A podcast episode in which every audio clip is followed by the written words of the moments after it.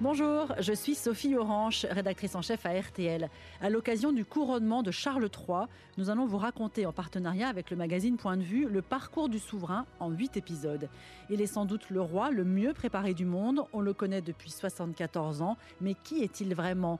Sous les feux des projecteurs depuis sa naissance, Charles ne s'est jamais beaucoup livré. Comment s'est-il construit? Mais quel roi sera-t-il? Il succède à sa mère qui aura marqué l'histoire et le siècle.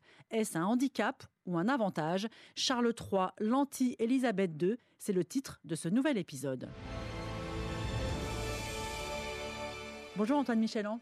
Bonjour Sophie. Tu es donc euh, chef du service Royauté à Point de Vue, le partenaire de RTL sur toute l'actualité royale.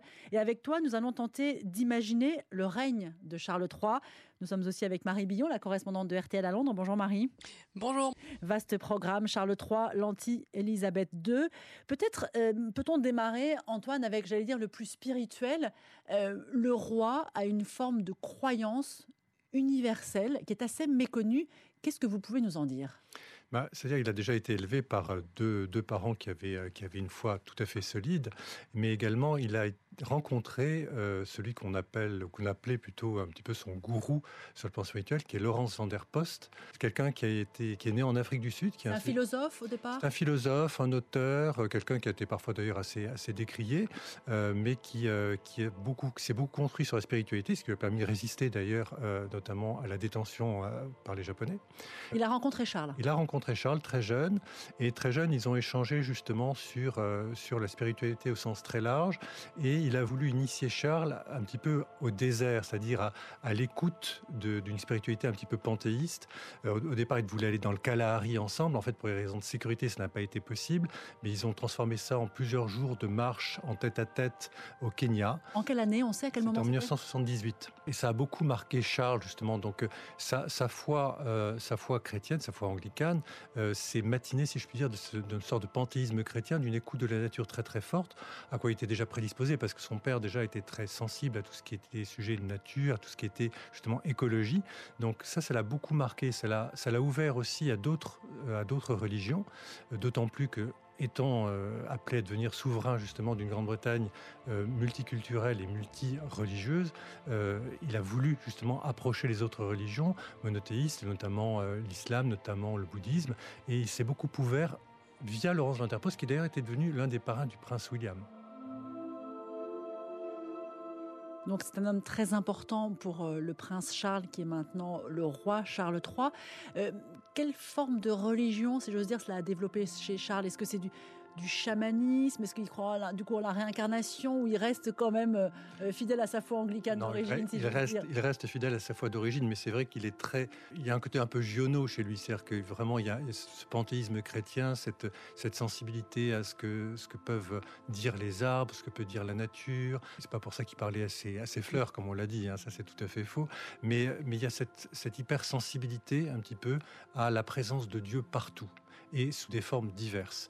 Donc, tout en étant le chef de l'Église d'Angleterre, puisqu'il va, il va être défenseur de la foi, euh, il veut également être le défenseur, même si ce ne sera pas formel au moment du couronnement, de toutes les foi.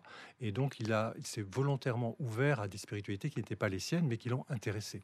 Et en cela, il se différencie évidemment d'Élisabeth II, qui a une foi, j'allais dire, plus classique, plus traditionnelle. Absolument. Elle a une foi extrêmement solide, comme son mari d'ailleurs, même si on, on pense qu'il est resté très proche de son orthodoxie euh, natale. Il y avait euh, chez Élisabeth II une, presque une foi du charbonnier, on peut dire, euh, une foi très très ancrée, physiologique. C'était vraiment en elle, c'était très très très enraciné. Et chez lui, il y a quelque chose de beaucoup plus cérébral, que, quel que soit le domaine, mais dans la spiritualité aussi. C'est quelqu'un qui passe par le, le, le cerveau, le, par le raisonnement, par l'esprit euh, pour ressentir. Donc ça, c'est la différence un petit peu entre eux. Et ça lui a permis ou d'ouvrir un petit peu ses horizons, tout en restant anglican. Il veut vraiment inciter sur le fait qu'il reste ouvert à toutes les fois et qu'il veut un dialogue en fait inter, interreligieux assez fort. Voilà pour la partie spiritualité. Entrons, ouvrons une nouvelle page. Le prince est très engagé politiquement. Est-ce qu'il sera un roi très politique plus que sa mère? C'est très difficile à dire. C'est-à-dire que de toute façon, le rôle est très encadré. C'est un monarque constitutionnel. Il ne peut pas prendre de position politique. Il est au-dessus de la politique. Il ne doit donc absolument pas entrer dans l'arène de quelque manière que ce soit. Mais en tant que prince, il a joué un rôle politique. En tant que prince, il a eu des, euh, des, des prises de position qu'il ne pourra pas avoir en tant que roi. Notamment, euh, on, peut, parler de la, guerre en Irak en 2003, la deuxième guerre d'Irak, où il était violemment opposé à la participation, déjà à la guerre elle-même, et, euh, à la prise de participation à cette guerre de, la Grande-Bretagne de Tony Blair. Il l'a fait savoir, ça lui a coûté cher d'ailleurs, parce qu'il y a eu une visite officielle qui a été annulée avec les États-Unis. George Bush Jr. était furieux. Il a fallu se raccommoder en 2005, et le premier voyage officiel qu'il a fait avec euh, sa nouvelle, sa nouvelle épouse, avec Camilla, ça a été justement pour les États-Unis pour renouer un petit peu des liens qui avaient été abîmés par ces prises de position. Donc oui, il y a eu des prises de position, il y a eu des lettres qui ont été envoyées, mais qui étaient appelées à rester confidentielles. Donc il ne peut envoyées au ministre? Envoyées au ministre sur des, des sujets comme l'urbanisme, comme l'écologie, comme le développement durable, enfin sur des sujets assez variés.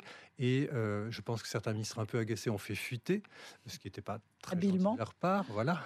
Mais euh, lui, c'était resté, il était resté entre guillemets discret par, par, euh, sur ce plan-là. C'est vraiment la guerre en Irak où il a, il a pris une prise de position dont on peut penser qu'elle outrepassait son rôle, mais qu'il pouvait encore se permettre parce qu'il n'était pas sur le trône.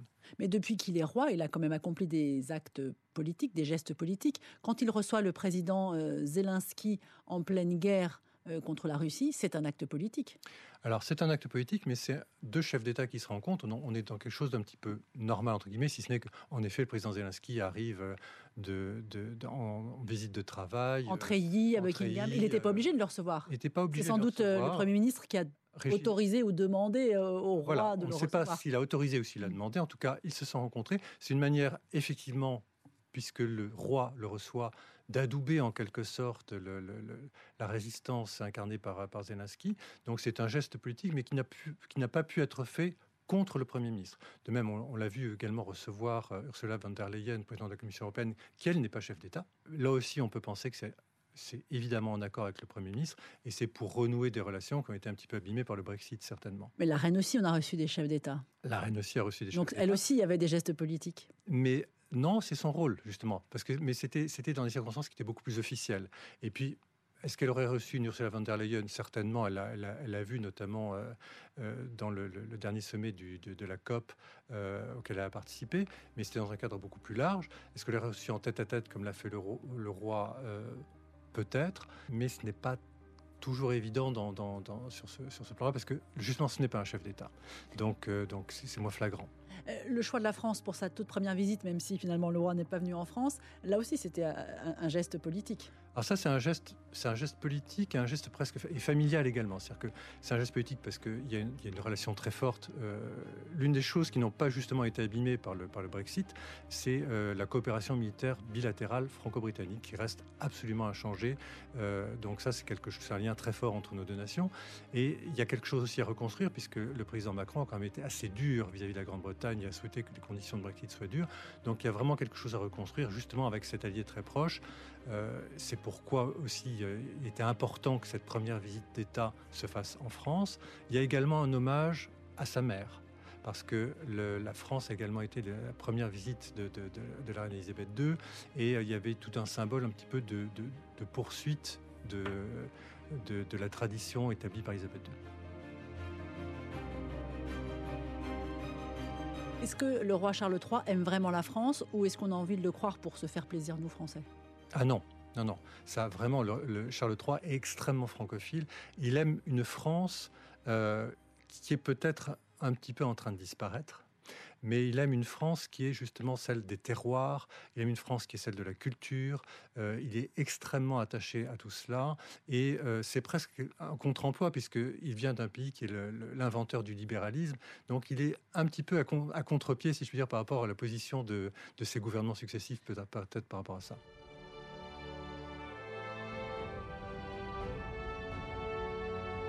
Marie Billon, euh, correspondante de RTL à Londres, voilà, ce, roi très politique, euh, il avait conscience que son rôle allait changer en, entre le moment où il était prince et le moment où il devenait roi. Il en avait euh, complètement conscience et c'est quelque chose dont il parlait très ouvertement pour rassurer en fait les Britanniques et surtout les médias qui s'inquiétaient d'un prince un peu trop politisé qui deviendrait un roi lui-même trop politisé.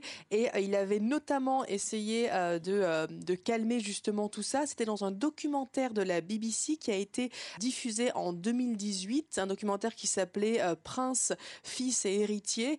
Charles a 70 ans, donc pour les 70 ans de Charles, du prince Charles, je vous laisse écouter ce qu'il a dit dans ce documentaire. J'ai essayé de faire en sorte que mes actes soient le moins politisés possible. Je crois que c'est vital de se rappeler qu'il n'y a d'espace que pour un seul monarque à la fois, et non deux. Donc vous ne pouvez pas agir comme un souverain lorsque vous êtes encore le prince de Galles, l'héritier, c'est différent. Mais l'idée que j'agirais de la même manière qu'aujourd'hui si un jour je deviens roi est un non-sens. Car les deux situations, héritier et roi, sont complètement différentes. Clairement, je n'aurai pas la même liberté comme roi. Vous devez gouverner dans le cadre de la Constitution.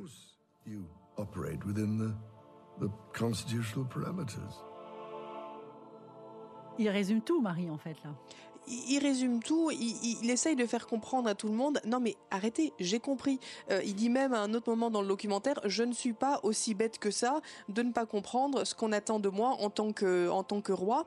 Par contre, sous-entendu, par contre, je me fais plaisir en tant que prince, euh, j'étire autant que possible les contours de, de la liberté qui m'est donnée. Parce qu'il sait très bien, Charles, il a vu sa mère pendant des années devoir avaler des couleuvres euh, et surtout devoir garder la bouche fermée et ne pas se prononcer euh, sur, sur beaucoup de choses. Et notamment, vous parliez tout à l'heure un petit peu des, des, rencontres avec les chefs d'État. Et alors, c'est une anecdote que le palais ne confirmera jamais, mais qui fait assez le tour parmi les spécialistes et les gens bien placés pour se dire qu'il y a certainement au moins un grand bout de vérité. C'était que, alors je ne sais plus exactement la date, mais c'était euh, euh, quand Ceausescu était au pouvoir en Roumanie. Il était venu en visite d'État au Royaume-Uni. la reine l'a rencontré comme il fallait qu'elle le fasse, mais une fois, elle l'a vu se promener dans les jardins de Buckingham Palace et elle se serait cachée derrière des bosquets pour ne pas avoir à lui parler en dehors de ce qui était obligatoire. Donc euh, c'était une anecdote, une anecdote évidemment dont Charles a certainement entendu parler, euh, une manière de dire bon bah il y a des devoirs et dans ces cas-là et eh ben, il faut le faire. Par contre, pas besoin d'aller au-delà de ce qui est obligatoire quand on n'en a pas envie. Antoine Michelin, ça montre que voilà le roi a vu sa mère travailler, a vu aussi les limites de la fonction, donc il en a sûrement tiré une expérience. Absolument. Et puis il y a également euh, quelque chose qui, est, qui permet quand même une action euh, non pas politicienne, mais politique souverain, c'est tous les mardis, il rencontre le Premier ministre en tête à tête, un tête à tête dont il ne filtre jamais rien. Il est bien évident que et la reine autrefois et le roi aujourd'hui quand ils ont des messages à faire passer, peuvent tout à fait le faire et le font chaque semaine avec le Premier ministre. La différence, c'est que nous avons là un jeune roi, même s'il a 74 ans, donc il sera peut-être écouté avec un peu plus de prudence par le Premier ministre, alors que la reine, avec fort de ses 70 ans d'expérience, était écoutée un petit peu euh, comme le Saint-Sacrement, si je puis dire, et, donc il y avait un poids que donnait l'expérience qui était très fort. Est-ce que le roi aura toujours ses boîtes rouges avec euh, tous les, télégrammes Bien sûr, bien la sûr. même boîte c'est, ce sont, c'est pas la même, il y en a, pas qu'une. Il n'y en a pas qu'une, mais ce sont effectivement les, fameuses red boxes euh, qui, euh, qui contiennent tous les documents d'État qui doivent être absolument signés et contresignés par le souverain.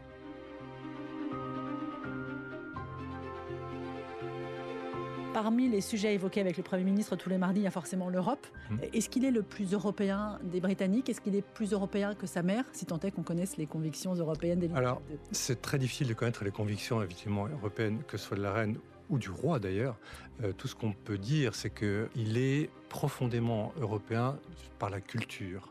Par ses lectures, par, sa formation académique. oui, et, puis notamment, euh, il est très francophile, on en parlait tout à l'heure, parce que euh, ce qu'il voit en nous, c'est le maintien d'une tradition rurale, même si elle est quand même très écornée, justement via Bruxelles euh, aujourd'hui, mais euh, le maintien justement de toute cette tradition rurale, du, goût des choses qui ne sont pas industrialisées. Lui-même a, créé euh, l'un des premiers, des premières marques bio du Royaume-Uni avec Dutch Originals, qui étaient des gâteaux entièrement bio qui venaient du duché Cornouailles. Donc c'est vraiment quelque chose à quoi il est très attaché, cette culture européenne. Et, qui est presque en décalage avec ce que fait Bruxelles, puisque Bruxelles a en quelque sorte été gagné par le, libéralisme anglo-saxon, et lui est justement attaché à quelque chose qui protège d'abord l'homme sur le plan politique. Donc c'est cette Europe-là dont il a presque la nostalgie.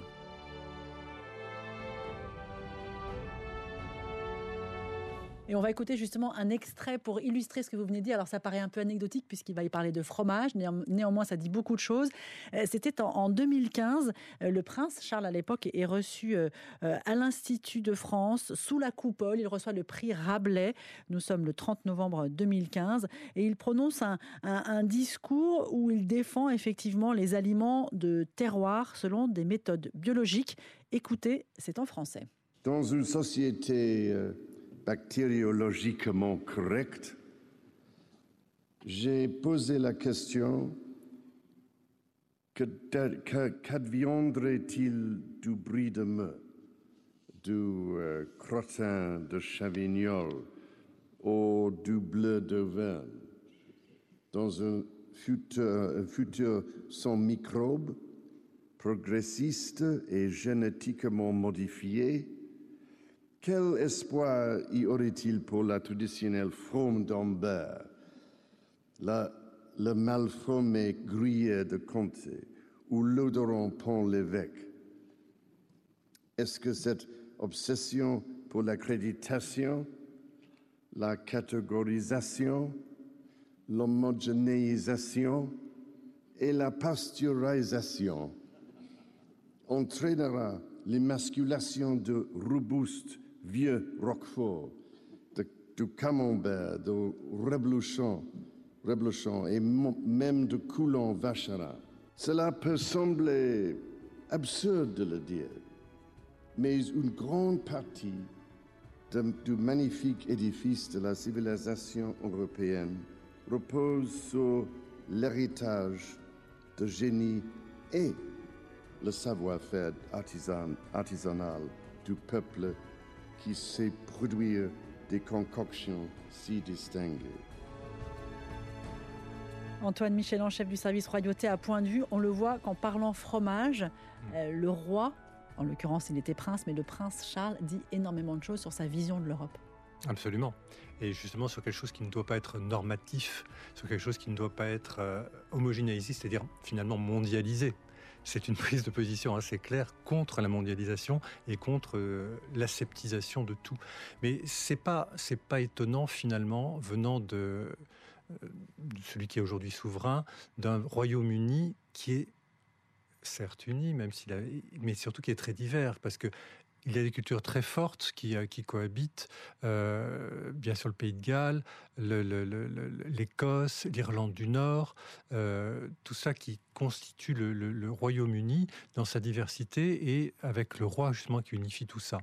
Donc il y a ce paradoxe en fait en Grande-Bretagne, à la fois de l'ultralibéralisme, de l'ouverture des barrières, etc., sur le plan économique, et ce respect absolu de la tradition que l'on voit d'ailleurs avec la monarchie et avec le couronnement, qui est quelque chose de millénaire. Donc il y a ce paradoxe sur lequel ils vivent et qu'incarne le prince, enfin le roi Charles maintenant, et, euh, dans sa complexité. Et c'est vrai que lui insiste beaucoup justement sur le respect des diversités.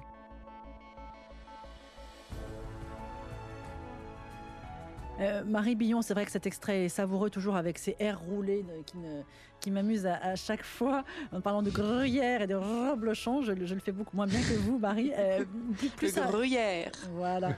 Plus sérieusement, Marie, euh, donc un roi plus européen que sa mère, comment peut-on répondre à cette question?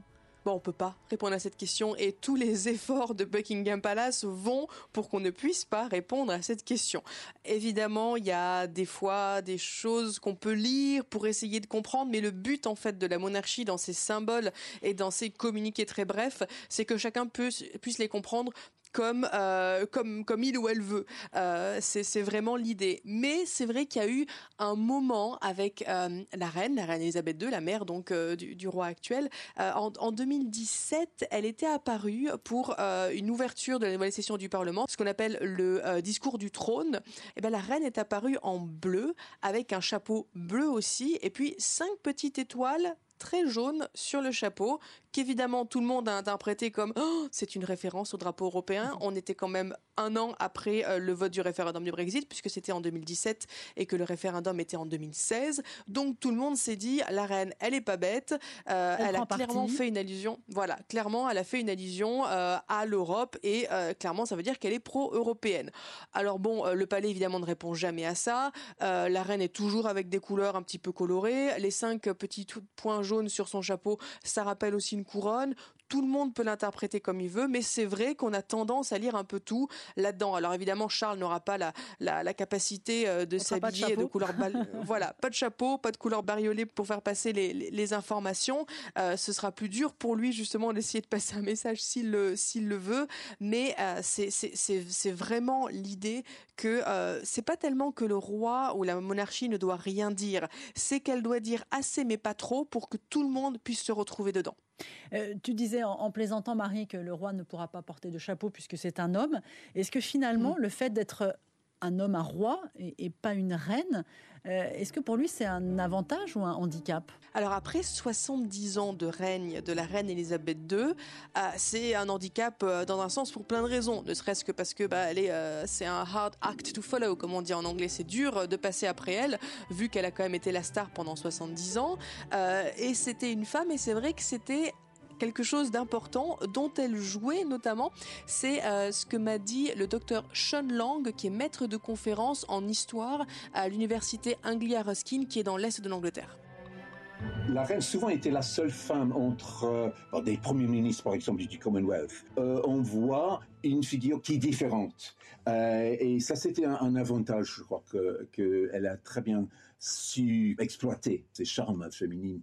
Lui, il n'aura pas cet avantage, mais il aura cette image du, couple intéressant à cause du soap opera de leur passé.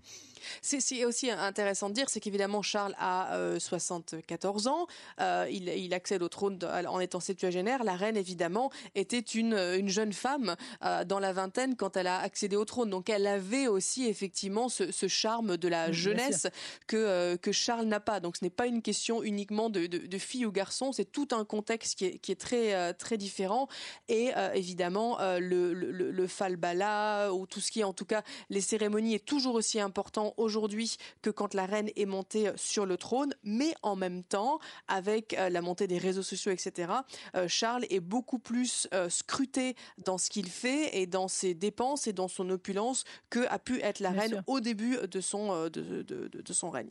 Antoine Michelan, le fait d'être un, homme, d'être un roi après 70 ans de, femme, est-ce que c'est un handicap bah, Au moins, c'est exotique, si je puis dire. c'est quelque chose à quoi on n'était plus habitué. J'adore le mot.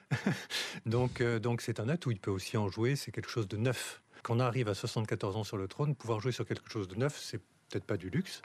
Donc, euh, donc je pense qu'il s'en servira. Et accessoirement, il a, même s'il n'a pas, euh, par définition, de, de, charme féminin, il a quand même une voix grave qui est très prenante aussi. Il a quand même l'humour euh, de son père, euh, l'autodérision, etc. Donc c'est quelque chose dont il a toujours joué.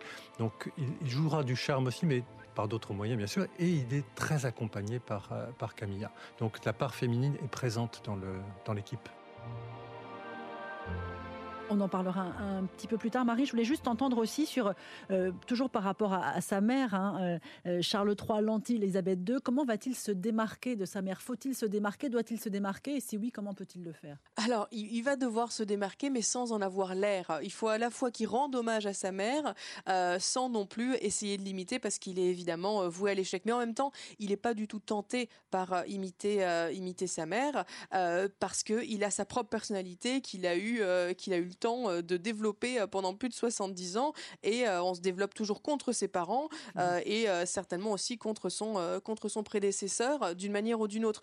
Et par exemple, dans Charles, il y a quelque chose dans le roi Charles, il y a quelque chose de plus de plus de, plus affectueux, euh, de plus dégagé euh, quand on le rencontre. Tout le monde le dit. Même si la reine était très sympathique, elle restait quand même. On sentait que quand elle faisait la conversation aux gens en leur serrant la main, euh, c'était pas du tout naturel. Elle était très bienveillante, mais on sentait qu'elle n'avait pas spécialement envie d'être là. Mm. Tandis que Charles, il est un peu plus content de faire des bains de foule et de parler aux gens plus spontanés, plus informels. Même c'est ce que m'a dit le professeur Munro Price, qui est professeur d'histoire à l'université de Bradford Charles aime la cérémonie. Il n'est pas si contemporain que ça qu'il n'aime pas la cérémonie. Il était élevé, au milieu de tout cela euh, pendant, toute sa vie.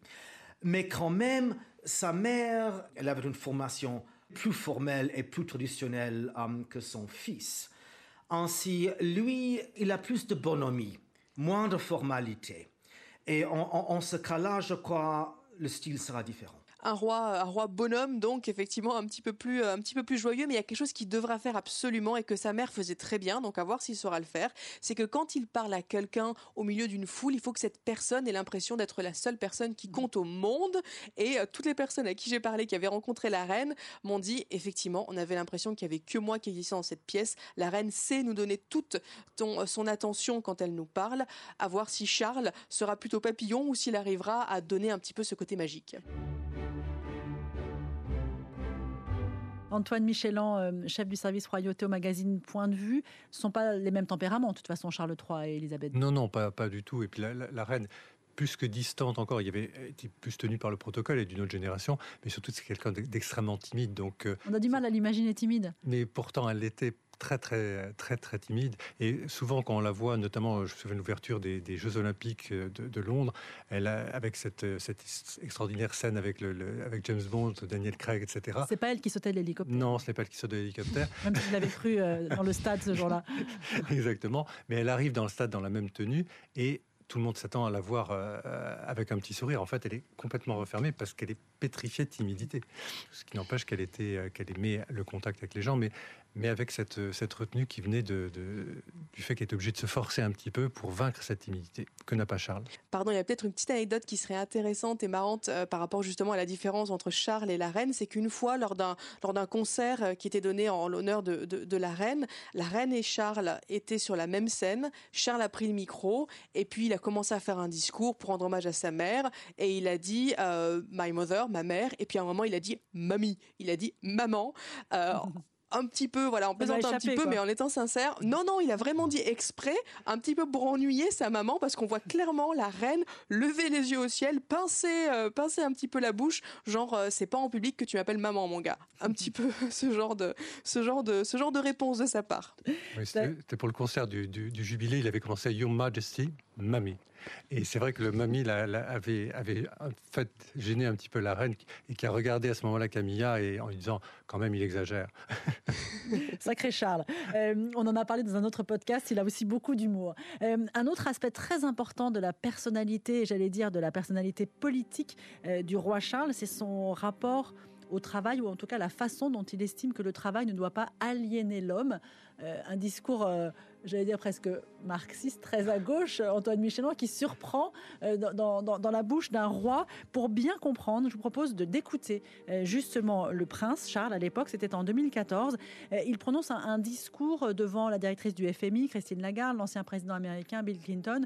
Il parle justement lors d'une conférence sur le capitalisme inclusif de sa vision du travail et du capitalisme. It would be all too easy to forget the basic truth. Ce serait trop facile d'oublier qu'aucune économie ne peut exister sans une société inclusive, avec des fondations saines pour la soutenir. Tout capital financier dépend à 100% des ressources naturelles et sociales qui guident son existence et le fait grandir. Il me semble que le modèle actuel conventionnel dans lequel nous avons tendance à opérer est guidé par deux croyances. Premièrement, il n'apporte pas suffisamment pour garantir l'emploi des jeunes, le partenariat et l'entrepreneuriat.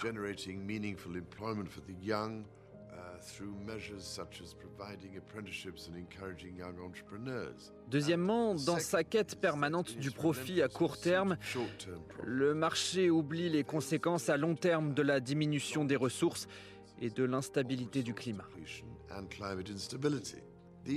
Ces deux facettes du modèle actuel sont évidentes au milieu d'autres choses. Au niveau du chômage, de l'exclusion, du changement climatique et de la déforestation, tout cela aura inévitablement un impact et un coût économique.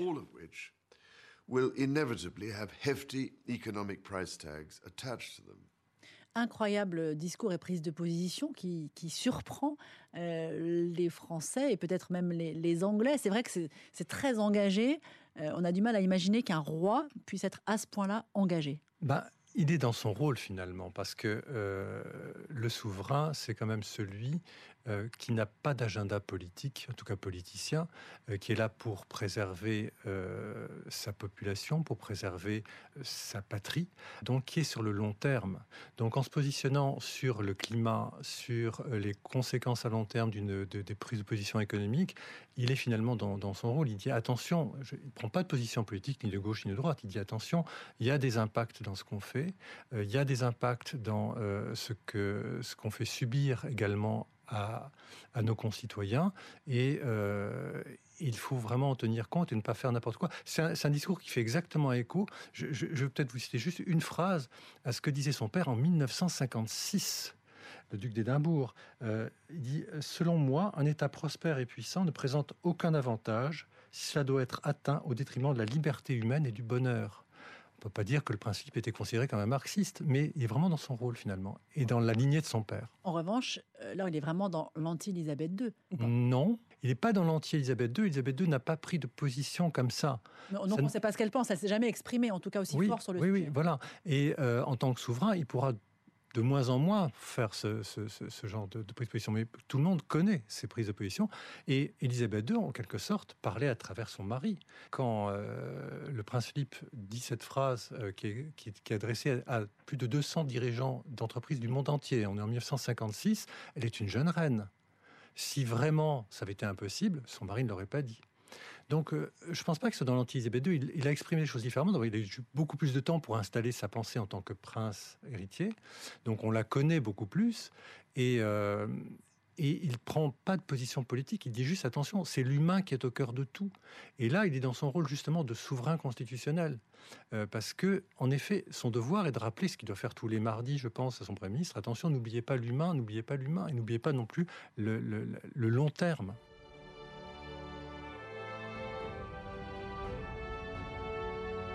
Vous avez parlé du, père euh, du prince Charles, peut-être un point commun d'ailleurs entre euh, Élisabeth II et, Charles, c'est le, rapport très fort avec leur père.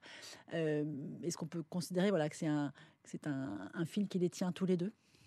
Ah oui, l'un et l'autre avaient des rapports. Alors, le rapport d'Elisabeth II avec son père George VI est beaucoup plus simple que celui de Charles avec, euh, avec le prince Philippe. Euh, ça a été un rapport un petit peu compliqué parce que d'abord le prince Philippe est quelqu'un d'un caractère extrêmement fort. Il était très dur avec son fils, sur ses études, son enfance, etc. Il était très exigeant avec son fils et je pense qu'il avait beaucoup de mal à, accepter, même si n'était pas conscient, que son fils serait roi et que lui ne, ne serait jamais roi. Donc il y avait des rapports un peu complexes entre eux. Mais il n'en reste pas moins que l'un et l'autre étaient sur les mêmes prises de position pour l'essentiel, sur beaucoup de points, et que Charles aura passé sa vie à vouloir être digne de son père et à vouloir porter les mêmes combats. Et il succède à sa mère. Et il succède à sa mère. Euh, un autre euh, élément, ce sera le dernier qu'on va aborder dans, cet épisode, euh, c'est le, rôle du conjoint, de la conjointe, Charles III, anti-Élisabeth II.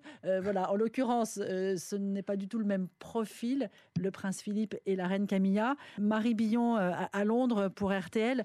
voilà, c'est tout un, un parcours d'avoir su imposer Camilla, reine consort, reine tout court c'était pas évident et c'était pas gagné et ça a pris beaucoup de travail, notamment euh, des communicants qui ont essayé un petit peu de, lisser euh, l'image euh, de, Camilla qui a quand même été la, méchante hein, très clairement pendant des années évidemment en étant l'autre femme du couple de, Charles et, Diana. Et Diana était ultra populaire. Évidemment Camilla était tout sauf ultra populaire. Mais elle a réussi à se faire une place dans le cœur des Britanniques. Et la reine a, a joué énormément là-dedans du moment qu'elle a accepté Camilla. Et ce discours qu'elle avait fait euh, après le, mariage de Charles et Camilla où elle a dit euh, bah ça y est mon fils est à la maison il est au sec avec la femme qu'il aime c'était euh, quelque chose de très touchant de la part de quelqu'un qui faisait très peu dans les sentiments et qui a certainement joué énormément dans l'acceptation des Britanniques pour Camilla. Et maintenant ça y est c'est bon parce que déjà Charles a réussi à se faire accepter comme monarque. C'était pas aussi évident mais franchement il a bien géré les choses du point de vue des Britanniques depuis qu'il a depuis qu'il est monté sur le trône.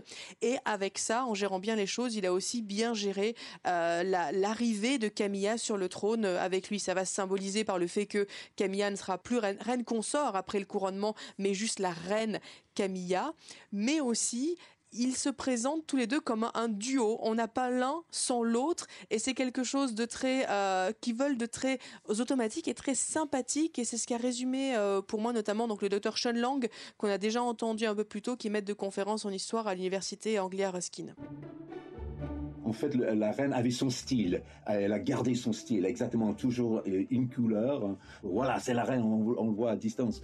Euh, lui, il n'aura pas cet avantage, mais c'est pour ça qu'on va le voir avec Camilla. Elle aussi a son style, elle aussi, euh, elle porte des chapeaux. Elle ne va pas essayer d'imiter la reine, mais pour avoir une présence visible, il aura besoin d'elle. Et en fait, on ne peut pas vraiment le comprendre sans prendre compte de l'influence de Camilla. Je crois que ce sera un roi, mais un roi et une reine. En fait, ce que le docteur Lang explique, c'est que je ne sais pas si, pour ceux, tous ceux qui ont euh, vu la reine, entre guillemets, c'est qu'on avait l'habitude d'avoir ces foules immenses à chaque fois qu'elle faisait une sortie.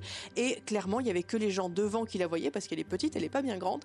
Donc, si on arrivait à avoir un bout de chapeau rose fluo ou bleu ou en tout cas très coloré, on pouvait dire c'est bon, j'ai vu la reine. Évidemment, Charles n'ayant pas de chapeau et ne pouvant pas être aussi coloré, ce sera pas possible.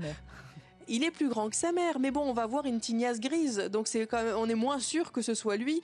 Euh, Camilla, qui porte aussi des chapeaux et des fois avec des plumes dedans, sera euh, visible, euh, visible de loin. Il est, elle a réussi à devenir un atout charme de Charles. Alors pas aussi glamour que Diana, évidemment, c'était pas le but, mais quand on les voit tous les deux, Charles et Camilla, franchement pouffer de rire, faire des mèches basses pendant que dans des, même dans des, des fois dans des, dans des occasions officielles, on voit vraiment un roi qui est euh, humain et c'est pas une facette de la personnalité qu'Elisabeth de sa personnalité qu'Elisabeth II voulait montrer. Par contre, c'est quelque chose que Charles fait très naturellement et c'est très moderne. Donc dans ce sens-là, c'est quelque chose qui plaît bien aux Britanniques. Antoine Michelan, c'est un couple qui arrive au trône, comme Elisabeth II et Philippe formaient un couple aussi pendant 70 ans. En fait, c'est chaque fois la même chose. Quand, quand ça fonctionne bien, c'est une équipe et chacun est complémentaire. C'est-à-dire que le prince Philippe apportait justement euh, de la force, inciter euh, la reine Elisabeth II à aller au-devant des gens, à, vaincre sa timidité. C'était un atout, d'ailleurs elle l'a dit plusieurs fois, elle a mis les mon roc, etc. Et Camilla fait exactement la même chose finalement. Elle rassure Charles, qui est un, qui est anxieux, qui est un cérébral, etc. Elle met beaucoup d'humour, de légèreté en fait dans, dans, dans la fonction, et ils travaillent toujours ensemble et la main dans la main, absolument. Charles III, l'anti-Élisabeth II, c'est donc le titre de ce podcast. Une réponse en un mot, Antoine Michelan moi, je ne crois pas que ce soit l'anti-Élisabeth II, justement. Je pense que c'est autre chose par définition, mais, mais est, on est dans un prolongement, finalement. Marie? Effectivement, pas du tout euh, l'anti-Élisabeth II. Il va se servir de, l'image rayonnante de la reine pour essayer euh, d'être un, un, roi qui va avoir une lumière différente, qui soit à la fois complémentaire, mais pas non plus similaire. Merci à tous les deux. Merci beaucoup de nous avoir accompagnés pour ce huitième épisode de la série Windsor. Vous pourrez réécouter ce podcast sur rtl.fr, sur l'appli RTL, sur le site pointdevue.fr et bien sûr sur toutes les plateformes d'écoute.